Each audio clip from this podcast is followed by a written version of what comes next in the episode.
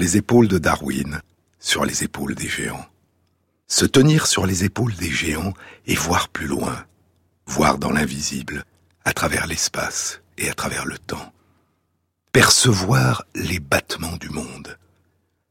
Tenter de distinguer par-delà le silence et le bruit une musique d'avant les mots, dont le langage nous aurait éloignés et à laquelle nous ne cessons de revenir. Le chant du monde. Le chant du vent et de la pluie après l'orage. Le chant des vagues qui se brisent sur le rivage. Le sifflement du vent, les craquements de la terre, les rugissements des volcans, le grondement sourd des torrents, le son cristallin de la pluie sur la pierre et le silence. Pendant longtemps, très longtemps, il n'y a eu aucune oreille pour l'entendre. Personne, aucun vivant. Puis les êtres vivants ont émergé, en silence d'abord, dans les océans et les mers, invisibles à l'œil nu. Alors, un jour, commence l'inépuisable bourdonnement du vivant, dans les mers, sur les terres et dans les airs. Le chant des cigales et des grenouilles, des mammifères et des oiseaux, et toujours le chant de la terre et de l'eau et du vent qui fait trembler les feuilles des arbres et les herbes et les fleurs dans les prés. Le chant des arbres, des herbes et des fleurs.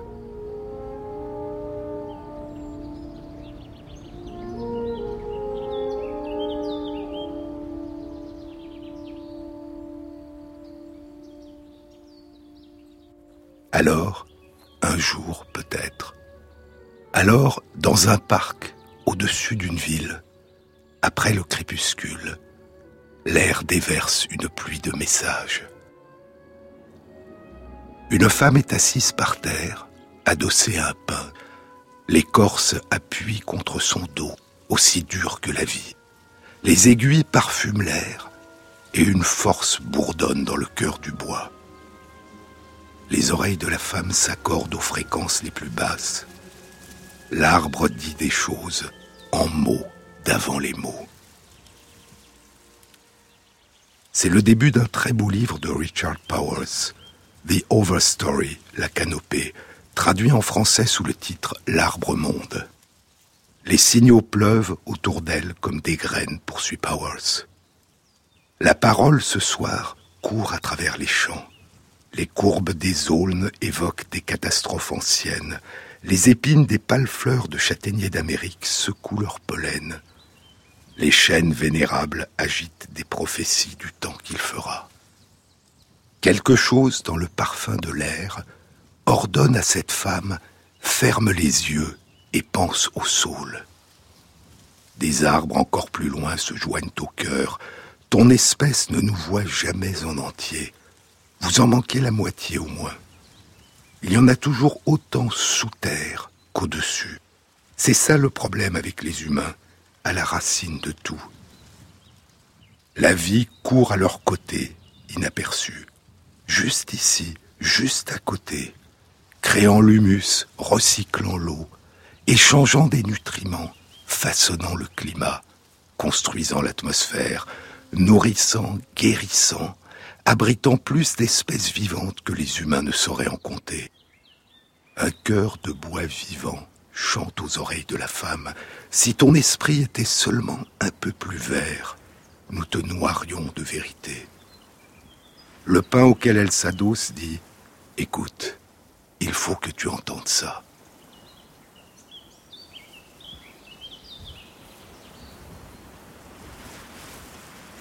C'est une lettre datée de 1888. Il y a d'abord une portée de notes, 16 notes de musique, puis ces mots. Que quelqu'un essaye de faire mieux que ça. Le chant d'hier d'un auteur inconnu était, suit une portée d'une vingtaine de notes de musique. Je suis maintenant certain qu'il n'y a rien de plus merveilleux sur Terre que les oiseaux et leur musique. La musique ici et maintenant et la musique après encore, telle est ma devise. Amen, À toi comme toujours. Signé Simon Peace Cheney. La lettre est adressée à sa petite fille âgée de 12 ans, Janet Vance, la fille de son fils, le poète américain John Vance Cheney. Simon Peace Cheney est maître de chant depuis 50 ans. En cette année 1888, où il écrit cette lettre à sa petite fille, l'un de ses articles intitulé La musique des oiseaux, le merle bleu et le rouge-gorge, avec des notations musicales des chants de ces oiseaux, est publié dans The Century Illustrated Monthly Magazine, le magazine du siècle mensuel illustré. Il a 70 ans. Il lui reste deux ans à vivre. C'est son fils John Vance qui éditera le livre de Simon Peace Cheney, qui sera publié à Boston en 1892, deux ans après la mort de son père. Le livre a pour titre Wood Notes Wild. Wood Notes Wild est une expression utilisée par le poète John Milton au XVIIe siècle dans son poème L'Allegro, le joyeux. Le poème fait partie d'une série de deux poèmes bucoliques de Milton, L'Allegro et Il Penseroso, le joyeux et le pensif, à partir desquels Handel, un siècle plus tard, composera une note pastorale, l'Allegro, il Penseroso et il Moderato. Milton utilise les mots wood notes wild pour caractériser l'authenticité, la vérité, le caractère naturel du chant des poèmes de Shakespeare. Sweetest Shakespeare, fanciest child, warble his native wood notes wild. Le plus doux Shakespeare, enfant de l'imagination, gazouille ses notes innées, naturelles, vraies, authentiques. Mais revenons au titre du livre de Simon Peace Cheney. Wood Notes Wild. On pourrait le traduire par notes authentiques, vraies de la forêt, ou notes de la forêt à l'état naturel, me dit mon ami Bruno Gorier, poète, grand traducteur de poètes anglais et notamment de l'œuvre poétique de Jerome Manley Hopkins. Le sous-titre du livre de Cheney est Notations of Bird Music, transcription de la musique des oiseaux. Ce recueil de transcription des chants des oiseaux de la Nouvelle-Angleterre, écrit son fils dans la préface du livre, a été commencé quand l'auteur avait 67 ans, et il était inachevé quand il mourut soudain le 10 mai 1890, à l'âge de 72 ans. C'est un recueil du passe-temps d'un vieil amoureux des oiseaux, d'un musicien qui considérait comme une de ses principales joies d'avoir vécu trente étés dans un bois, de quelqu'un pour qui les voix des forêts et des prés étaient aussi familières que celles des membres de sa propre famille. Il devait aussi être question dans ce livre de la musique des choses inanimées, poursuit son fils. Cette idée vint trop tard, et il me revient à moi qui n'ai pas connaissance des travaux et des souhaits de mon père, de rassembler ces fragments tels que je les ai trouvés. Il y a six ans, dit Simon Peace Cheney, quand j'ai commencé à préparer ce petit recueil des chants des oiseaux les plus communs de la Nouvelle-Angleterre, je m'attendais à de nombreuses difficultés, et elles se sont produites. La saison des chants est brève, et un seul endroit ne suffit pas. Et quand on a la chance de trouver un oiseau qu'on a longtemps cherché, il se peut qu'il ne chante pas. Et s'il est en train de chanter, il se peut que l'instant suivant, il s'envole au loin. Et puis il faut écouter le chant de nombreuses fois pour pouvoir le recopier avec exactitude. Et le chant d'aujourd'hui peut, demain, s'être modifié au point d'être à peine reconnaissable. Une autre difficulté qui mérite d'être mentionnée tient au caractère nouveau de ce domaine. En effet, lorsque j'ai fait ma première transcription d'un chant d'oiseau, il n'y avait personne en Amérique qui avait fait une semblable tentative, et il n'y en a toujours eu aucune à ma connaissance. Puis il parle de la musique de la nature. Un auteur anglais moderne, dit-il, a écrit Il n'y a pas de musique dans la nature, ni mélodie, ni harmonie. Pas de musique dans la nature, s'exclame Cheney. Même la souris chante. Le crapaud chante aussi. Et la grenouille produit de la musique sur les eaux, dit-il, en reprenant les mots de Lord Byron dans ses Stanzas for Music, stances à la musique, au printemps 1816. Il n'y aura aucune fille de la beauté, dit Byron, qui est une magie pareille à la tienne, et ta voix est pour moi comme de la musique sur les eaux. L'herbe, poursuit Chini, l'herbe en été à nos pieds est emplie de petits musiciens. Les sons de la nature ne s'interrompent jamais. Dans les prés tout proches, dans les collines au loin, ces musiciens sont là, du ruisseau, de l'arbre de la forêt, oui, provient une douce mélodie. L'air même est empli de musique. Même les choses inanimées ont leur musique. Écoutez l'eau tomber goutte à goutte d'un robinet dans un seau à moitié plein. Suit une portée de notes de musique.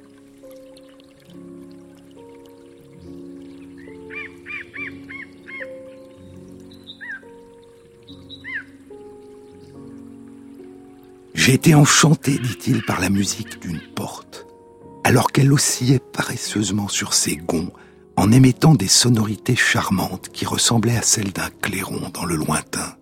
Réveillé par le vent violent d'une nuit d'hiver, j'ai entendu un porte-manteau émettre une mélodie sauvage, avec des intervalles musicaux les plus purs qui soient. Pas de musique dans la nature, dit-il encore, pourtant les éléments ne sont jamais restés silencieux depuis que cette boule, la Terre, a été lancée à travers l'espace infini et s'est accordée à la musique des sphères. La voix des éléments a toujours retenti, sous la forme du feu et des déluges, de l'équateur au pôle, avant que la mer et la terre ajoutent leur mugissement au cœur de l'univers. De l'animal le plus gigantesque au plus minuscule insecte, chaque créature jusqu'aux oiseaux a apporté ses propres capacités sonores particulières. Et Chini propose que les oiseaux ont dû longtemps évoluer avant que n'émerge la beauté de leur chant.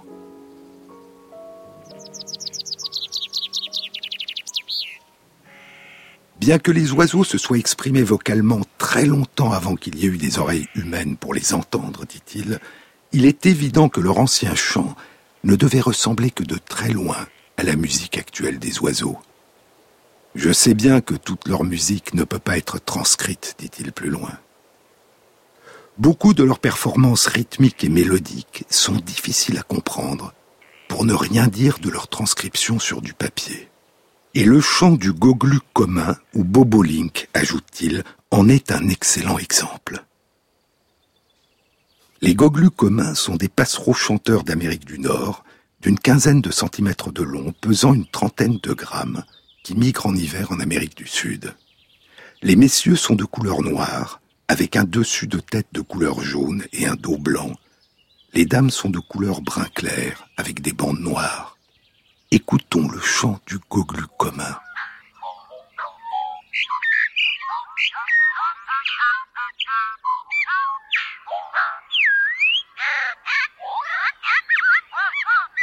On ne peut pas écouter un oiseau chanteur, poursuit Cheney, sans entendre quelque chose d'inimitable et d'indescriptible.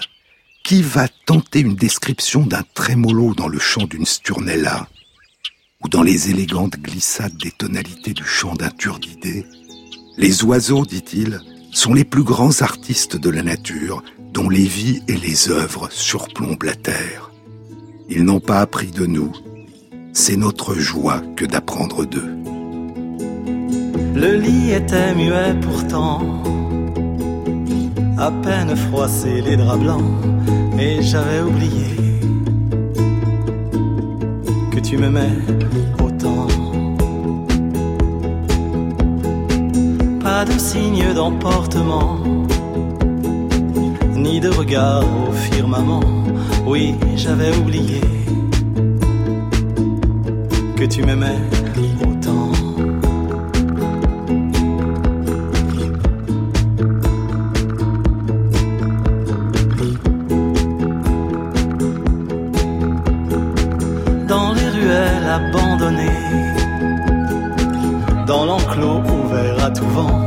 J'avais laissé filer quelque chose s'était perdu dans les fossés, égaré dans l'herbe des champs. Oui, j'avais oublié que tu m'aimais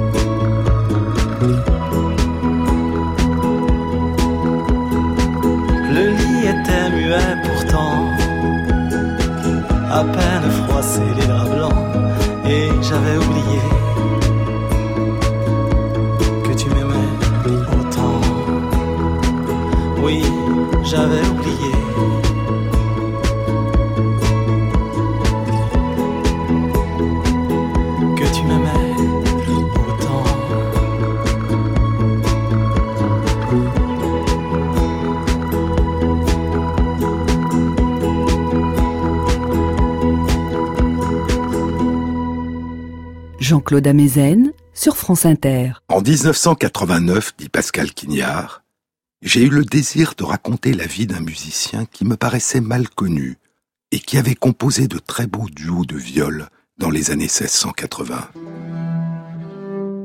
On connaissait son nom. Il s'appelait Monsieur de Sainte-Colombe. Et j'inventais sa vie tout en frissonnant d'un peu de fièvre. Il vivait à l'écart de la cour dans un ermitage solitaire, éloigné de Paris, sur le bord de la Bièvre. J'appelais cette tresse de fragments et de souvenirs tous les matins du monde.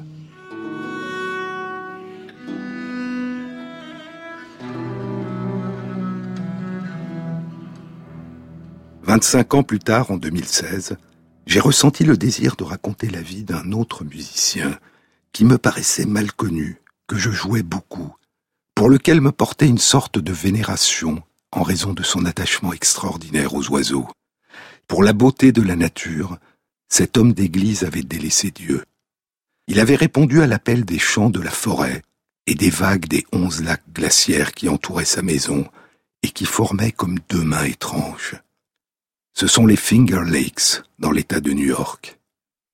Il avait noté des séquences de musique sauvage, très brèves, très singulières. Son nom était Simeon Piscini. C'est le début d'un très beau livre, Dans ce jardin qu'on aimait, que Pascal Quignard a consacré à Cheney. Il vivait dans un presbytère isolé, poursuit Quignard, pas très éloigné du port de New York, à Geneseo. Il mourut en 1890. Le révérend Cheney est le premier compositeur que je sache avoir noté tous les chants des oiseaux qu'il avait entendus au cours de son ministère venir pépier dans le jardin de sa cure. Il nota jusqu'aux gouttes de l'arrivée d'eau mal fermée dans l'arrosoir sur le pavé de sa cour. Il transcrivit jusqu'au son particulier que faisait le porte-manteau du corridor quand le vent s'engouffrait dans les trench coats et les pèlerines l'hiver. J'ai été soudain ensorcelé par cet étrange presbytère, tout à coup devenu sonore, et je me suis mis à être heureux dans ce jardin, obsédé par l'amour que cet homme portait à sa femme disparue. Le seul musicien qui ait pris au sérieux l'œuvre de Chini, poursuit Pascal Quignard, est Dvorak. Antonin Dvorak, alors qu'il prenait ses vacances dans un petit village de l'Iowa, tira sa chaise longue sur la pelouse. Il consacra tout l'été 1893 à lire, l'âme entièrement ouverte, le porte-mine tressé sous les doigts de sa main, les lignes mélodiques s'inventant sur ses lèvres, à lire cet unique livre posthume de Cheney, Wood Notes Wild, qui venait de paraître à compte d'auteur. C'est ainsi que Dvorak a écrit, simplement en lisant le livre du pasteur de Geneseo, en prenant des notes, ou plutôt en prélevant les notes des oiseaux qui peuplaient ses arbres et sa roselière, l'admirable quatuor à cordes numéro 12.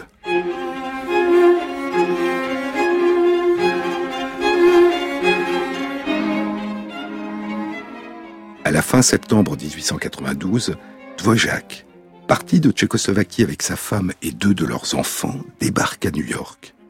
Pour diriger durant trois ans le Conservatoire national de musique de la ville et y enseigner la composition musicale, il se passionne pour la musique afro-américaine, les Negro Spirituals, et pour la musique amérindienne. Six mois après son arrivée, en janvier 1893, il commence à écrire sa neuvième symphonie, la symphonie du Nouveau Monde, qu'il finit en mai.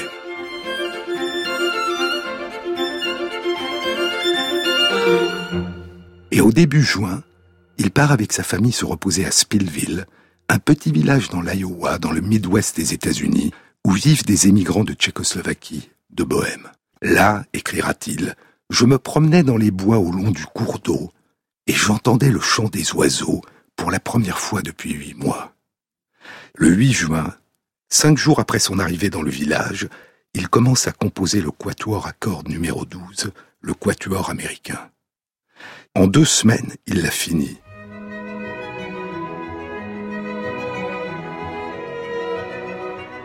Puis, durant le mois de juillet, Dvorak écrira le quintet à cordes numéro 3. J'ai terminé deux œuvres de musique de chambre qui seront jouées en janvier à Boston, dira-t-il plus tard. Elles sont toutes les deux écrites à partir de la même inspiration que ma symphonie, la symphonie du Nouveau Monde, et elles respirent la même âme amérindienne. Mary Klimisch et Frank Kaplar ont connu Dvorak durant son séjour à Spillville. À l'époque, ils étaient des enfants. 77 ans plus tard, en 1970, ils témoigneront dans une émission de radio réalisée par le musicologue et compositeur William Mallock. L'émission est intitulée They Remember Dvorak. Ils se souviennent de Dvorak. Most of the time he went alone because he listened to the birds and thinking about his music, I guess. And... La plupart du temps, dit Mary Klimisch, il allait seul dans les bois parce qu'il écoutait les oiseaux et pensait à sa musique. Et en général, il avait du papier à la main, du papier et un crayon, et écrivait, je pense, tout ce qu'il entendait. Il aimait s'asseoir au bord de la rivière et écouter les oiseaux, et bien sûr, il y avait plein d'oiseaux.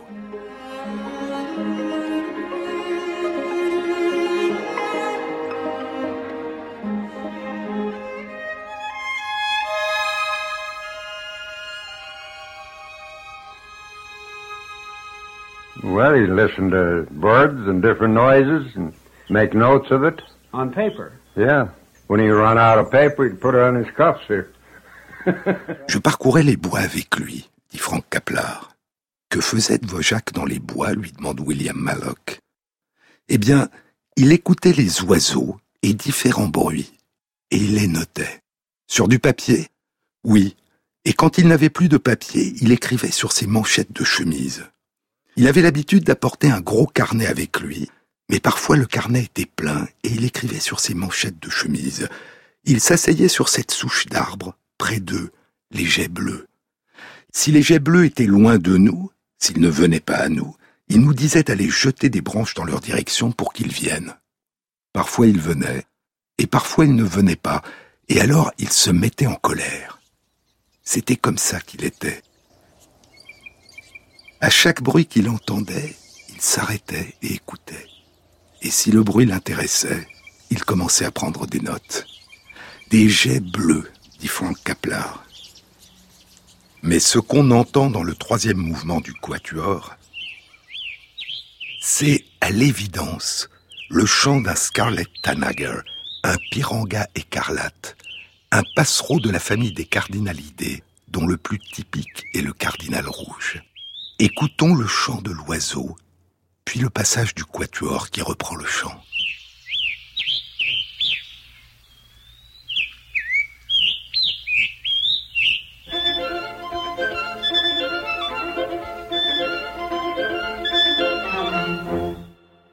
Il y a dans le quatuor à cordes numéro 12 l'inspiration amérindienne. Il y a la trace des journées passées à écouter les chants d'oiseaux dans la forêt, et il y a l'inspiration puisée dans les Wood Notes Wild. Car celui qui lui a le premier apporté des partitions et des articles concernant la musique afro-américaine peu après son arrivée à New York, James Haneker, journaliste, critique musical et professeur de piano au Conservatoire national de musique de New York, dit lui avoir aussi donné un exemplaire d'un livre concernant les chants typiques des oiseaux américains, Wood Notes Wild, un livre pour lequel Dvorak avait manifesté de l'intérêt et dont il avait recopié plusieurs extraits de chants d'oiseaux. Dans un premier temps, dit Pascal Quignard, je voulais simplement jouer sans fin, en boucle, dans les brumes de l'automne, dans un bonheur hypnotique et ininterrompu, les 261 pages de ces partitions des oiseaux que le révérend de Geneseo avait notées du bout de sa plume, avec son écriture minuscule sur ses cahiers, cent ans avant que le grand génie que fut Olivier Messiaen en eût la même idée dans le jardin de Delamain. Puis ces pages poursuivirent sur Lyon, les brouillards déchirés et les cygnes sur l'eau, errant, cherchant un peu de pain. Enfin, ajoute Quignard, je veux recopier la phrase de Simeon Piste Cheney qui se trouve à la page 3 de Woodnotes Wild et qui m'a fait monter les larmes aux yeux quand je l'ai découverte. Even inanimate things have their music. Listen to the water dropping from a faucet into a bucket partially filled. Même les choses inanimées ont leur musique. Veuillez prêter l'oreille à l'eau du robinet qui coûte dans le seau à demi plein. Je n'ai plus cessé de jouer cette étrange mélodie tombant au fond d'un seau.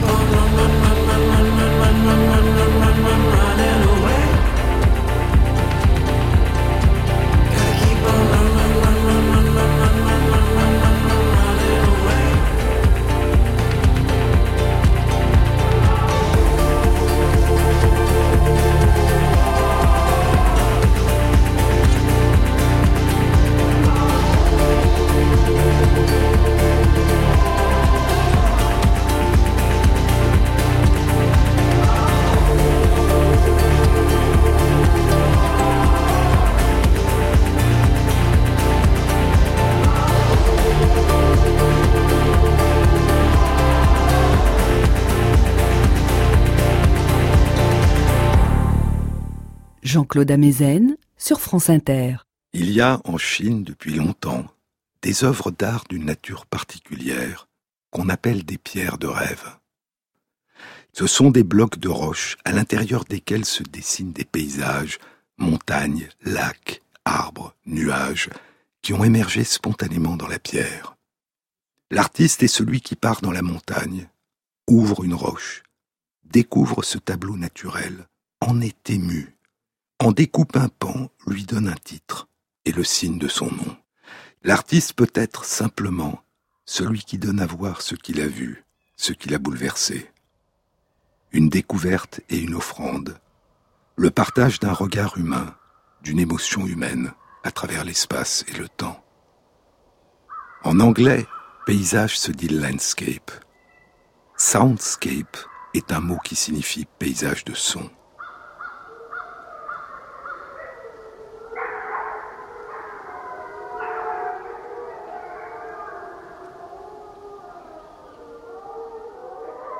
Le musicien et acousticien Bernie Krauss enregistre depuis près de 30 ans les chants du monde, les soundscapes, les paysages de son naturels à travers le monde. Il a enregistré les paysages sonores dans plus de 15 000 sites naturels et près de la moitié, dit-il, ont aujourd'hui disparu, sont devenus muets.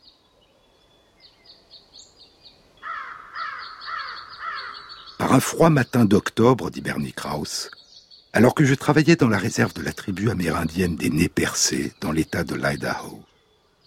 Les nez percés, ceux dont les ailes du nez s'ornaient de petits coquillages, eux qui s'étaient donné le nom de Nimi-Pou, les personnes, les humains, ou encore Kupnit Pelou, ceux qui marchent hors de la forêt. Alors que je travaillais dans la réserve, poursuit Krauss, Angus Wilson, l'un des anciens les plus respectés de la tribu, m'a amené dans un lieu sacré dans le nord-est de l'Oregon. Une fois sur place, il m'a invité à m'asseoir au bord d'un ruisseau et à réfléchir à la manière dont la musique avait été découverte par ses ancêtres. Je suis resté immobile un long moment et je n'ai rien entendu. Lorsque le vent s'est levé et a commencé à souffler dans le canyon, j'ai entendu ce qui ressemblait à un grand orgue, mais sans pouvoir en identifier l'origine.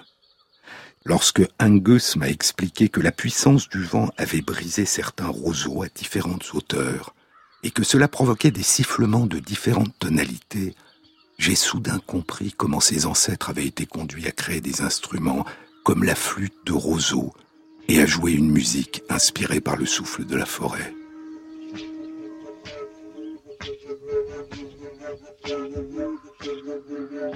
Il y a plus de 2000 ans, Lucrèce, dans des Rerum Natura de la nature des choses, évoquait déjà cette origine pour la musique humaine. C'est dans le livre 5, vers la fin. On imitait avec la bouche les chants limpides des oiseaux bien avant de savoir répéter en chantant les poèmes mélodieux qui charmèrent les oreilles. Et le sifflement du vent dans les tiges des roseaux apprit aux hommes des champs à souffler dans des pipeaux. Puis, peu à peu, se sont exprimées les douces plaintes que fait entendre la flûte, rythmée par les doigts des musiciens. Partir, s'enfoncer dans une forêt, choisir un lieu, un moment, la nuit, les instants qui précèdent l'aube, le crépuscule, et recueillir, donner à entendre la splendeur de la nature, c'est faire œuvre d'art. My very earliest days as a young child, I couldn't see very well. Dès le tout début de ma vie, dit Bernie Krauss, quand j'étais petit enfant, je ne voyais pas bien. So my world was entirely informed by sound, by what I heard. Alors tout ce que je pouvais connaître du monde, c'était par l'intermédiaire des sons, par ce que je pouvais entendre. Fermer les yeux et écouter les chants du monde. L'essentiel est invisible pour les yeux. C'est le moment où le petit prince et le renard se séparent. Adieu, dit le petit prince. Adieu, dit le renard. Voici mon secret, dit le renard. Il est très simple. On ne voit bien qu'avec le cœur. L'essentiel est invisible pour les yeux. L'essentiel est invisible pour les yeux, répéta le petit prince afin de se souvenir. C'est le temps que tu as perdu pour ta rose, dit le renard. C'est le temps que tu as perdu pour ta rose qui fait ta rose si importante. C'est le temps que j'ai perdu pour ma rose, fit le petit prince afin de se souvenir. L'essentiel est invisible pour les yeux, dit le renard.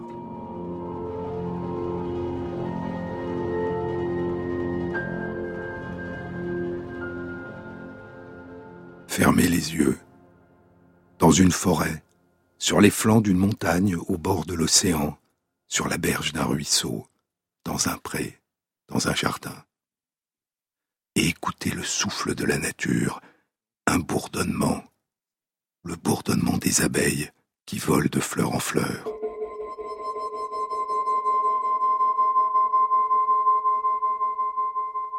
Ce bourdonnement parfumé de miel, dit Materlinck, ce frémissement enivré des belles journées d'été, qui est l'un des plus doux plaisirs de l'éleveur d'abeilles, ce chant qui monte et qui descend tout autour du rucher dans le cristal de l'heure, et qui semble le murmure d'allégresse des fleurs épanouies, l'hymne de leur bonheur, l'écho de leurs odeurs suaves, la voix des œillets blancs, du thym, des marjolaines. Entendre, sans voir, sans rien voir. Entendre flotter dans l'air autour de soi, dans la pénombre, le doux bourdonnement des abeilles. C'est durant les années 1780, dans la campagne, près de Genève, dans le village de Prégny, sur une colline surplombant le lac Léman, en face du château, un homme aveugle avance dans son jardin vers ses ruches, en se tenant à des fils. Pour s'assurer un peu d'indépendance, dira le botaniste Augustin Pyram de Candolle dans sa notice sur la vie et les écrits de François Hubert, il avait fait installer des lignes de fils qu'il suivait lors de ses promenades dans sa propriété ou lorsqu'il se rendait à son rucher. En les suivant de la main, il connaissait sa route, et de petits nœuds pratiqués de place en place l'avertissaient de sa direction et de sa position. Auprès de lui se tient souvent sa femme, Marie aimée.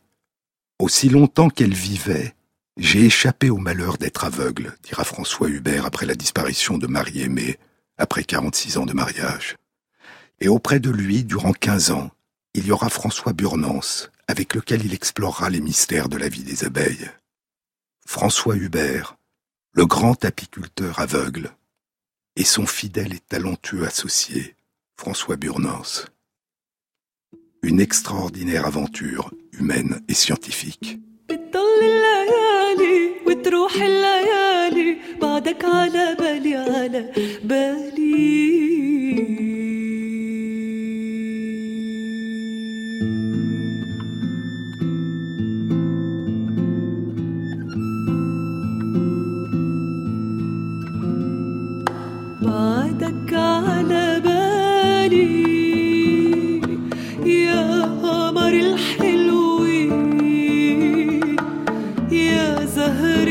الشرير.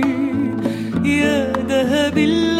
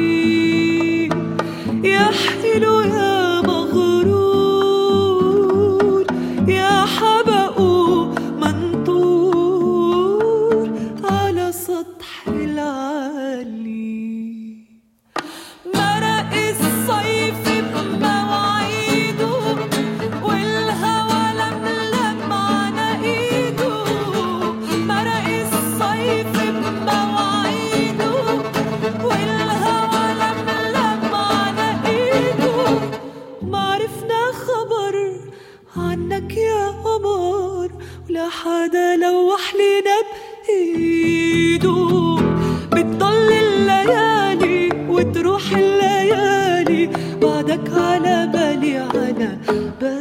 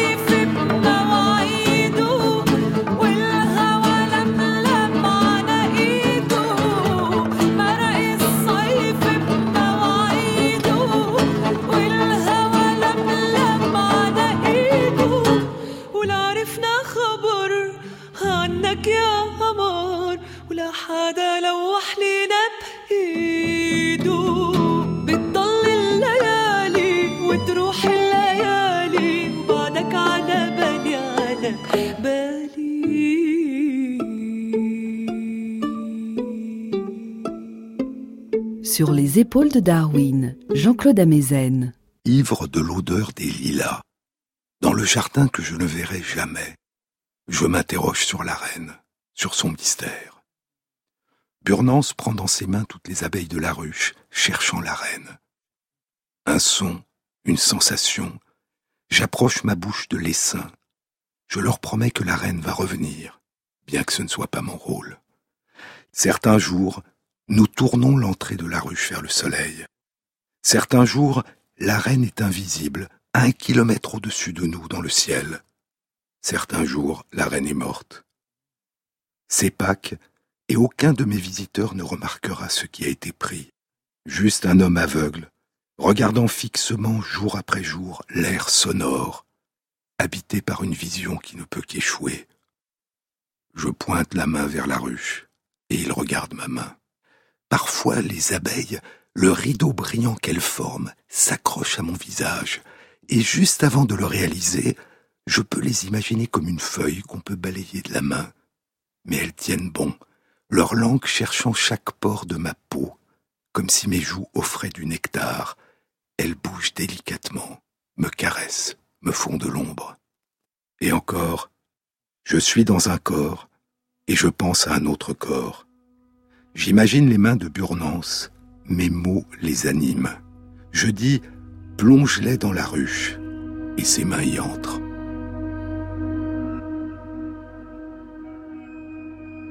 Ce sont des vers du poète américain Nick Flynn, extraits d'un très beau recueil de poèmes intitulé Blind Huber, Hubert aveugle. Des poèmes dans lesquels Nick Flynn imagine des moments de la vie de François Hubert, de François Burnance, et des moments dans la vie des abeilles. François Hubert, qui avec l'aide de François Burnance rédigera les nouvelles observations sur les abeilles, un livre qui allait révolutionner l'apiculture et les connaissances sur les abeilles, et dont le premier tome sera publié en 1793. J'arrive à François Hubert, dira Maurice Maeterlinck cent ans plus tard dans la vie des abeilles. C'est dans le second chapitre du livre premier de la vie des abeilles, intitulé Au seuil de la ruche. Maeterlinck vient d'évoquer les précurseurs de l'Antiquité grecque et latine, puis le grand savant hollandais du XVIIe siècle Swammerdam, puis ceux du XVIIIe siècle Réaumur, Bonnet, Chirard. Et j'arrive à François Hubert, le maître et le classique de la science apicole d'aujourd'hui, dit Maeterlinck. Hubert, né à Genève en 1750, devint aveugle dans sa première jeunesse. Intéressé d'abord par les expériences de Réaumur qu'il voulait contrôler, il se passionne bientôt pour ses recherches, et avec l'aide d'un domestique intelligent et dévoué, François Burnance, il voue sa vie entière à l'étude de l'abeille.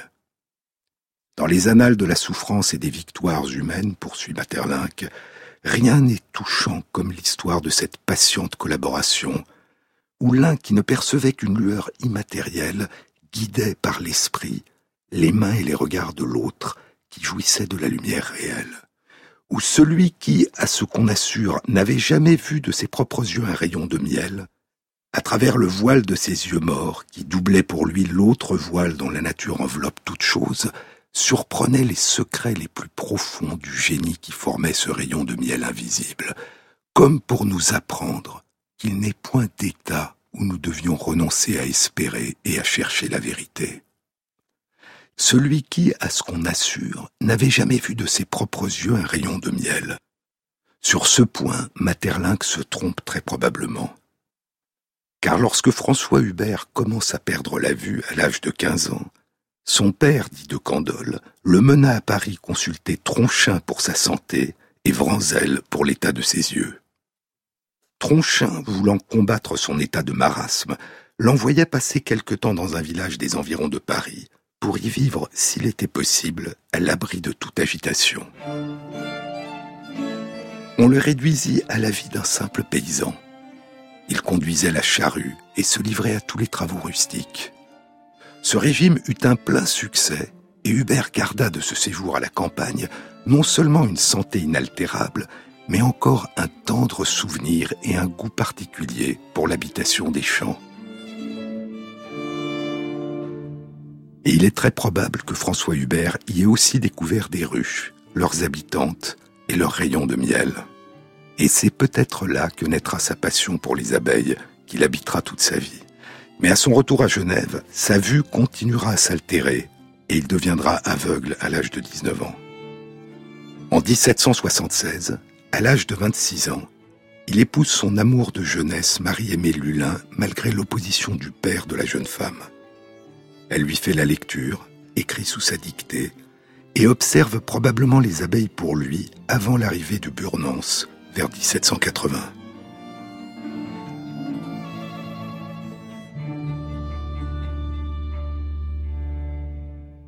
C'est ce que suggère Francis Saucy dans son passionnant recueil d'une chronique en dix épisodes intitulé François Hubert, savant aveugle à l'âge des Lumières, qui a été publié dans la revue suisse d'apiculture 2014 à l'occasion du bicentenaire de la publication en 1814 de l'édition complète des nouvelles observations sur les abeilles.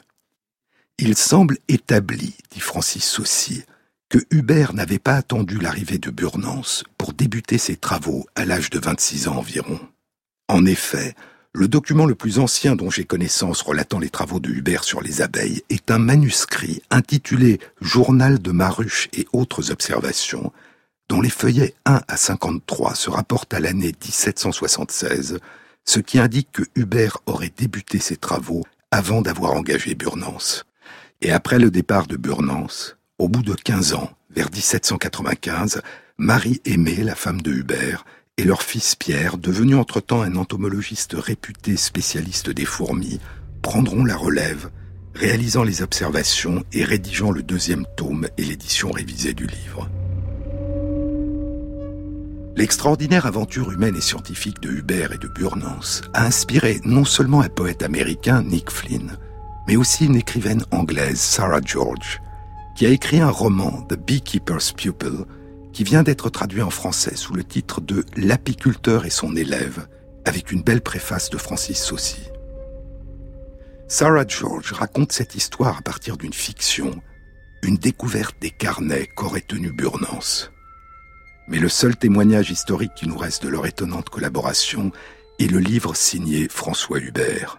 Et dans la préface à la première édition des Nouvelles Observations sur les abeilles, François Hubert écrit en publiant mes observations sur les abeilles, je ne dissimulerai point que ce n'est pas de mes propres yeux que je les ai faites. Par une suite d'accidents malheureux, je suis devenu aveuglé dans ma première jeunesse. Mais j'aimais les sciences, et je n'en perdis pas le goût en perdant l'organe de la vue. Je me fis lire les meilleurs ouvrages sur la physique et sur l'histoire naturelle, et j'avais pour lecteur un domestique, François Burnance, né dans le pays de Vaud, qui s'intéressait singulièrement à tout ce qu'il me lisait. Je jugeais assez vite par ses réflexions sur nos lectures et par les conséquences qu'il savait en tirer qu'il les comprenait aussi bien que moi et qu'il était né avec les talents d'un observateur. Ce n'est pas le premier exemple d'un homme qui, sans éducation, sans fortune et dans les circonstances les plus défavorables, ait été appelé par la nature seule à devenir naturaliste. Je résolus de cultiver son talent et de m'en servir un jour pour les observations que je projetais. Nous tentâmes de faire sur les abeilles des expériences entièrement neuves. Nous imaginâmes diverses constructions de ruches auxquelles on n'avait point encore pensé et qui présentaient de grands avantages, et nous eûmes le bonheur de découvrir des faits remarquables qui avaient échappé au Swammerdam, au Réaumur et au Bonnet. Ce sont ces faits que je publie dans cet écrit. Il n'en est aucun que nous n'ayons vu et revu plusieurs fois pendant le cours de huit années que nous nous sommes occupés de recherches sur les abeilles. Et il ajoute, On ne peut se faire une juste idée de la patience et de l'adresse avec lesquelles Burnance a exécuté les expériences que je vais décrire. Je ne demande point qu'on me croie uniquement sur ma parole. Je raconterai nos expériences et les précautions que nous avons prises. Je détaillerai si exactement les procédés que nous avons employés que tous les observateurs pourront répéter ces expériences. Et si alors, comme je n'en doute point, ils obtiennent les mêmes résultats que moi, j'aurai cette consolation que la perte de ma vue ne m'aura pas rendu tout à fait inutile au progrès de l'histoire naturelle. Mais quelles sont les découvertes qu'ont faites Hubert et Burnance? C'est ce que nous découvrirons dans une prochaine émission.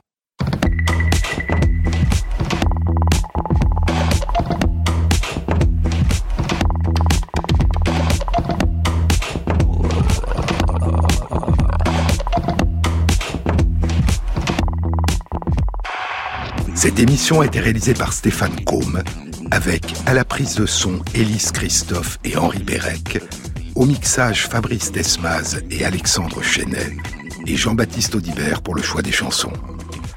Et merci à Christophe Magère qui intègre sur la page de l'émission, sur le site franceinter.fr, les références aux articles scientifiques et aux livres dont je vous ai parlé.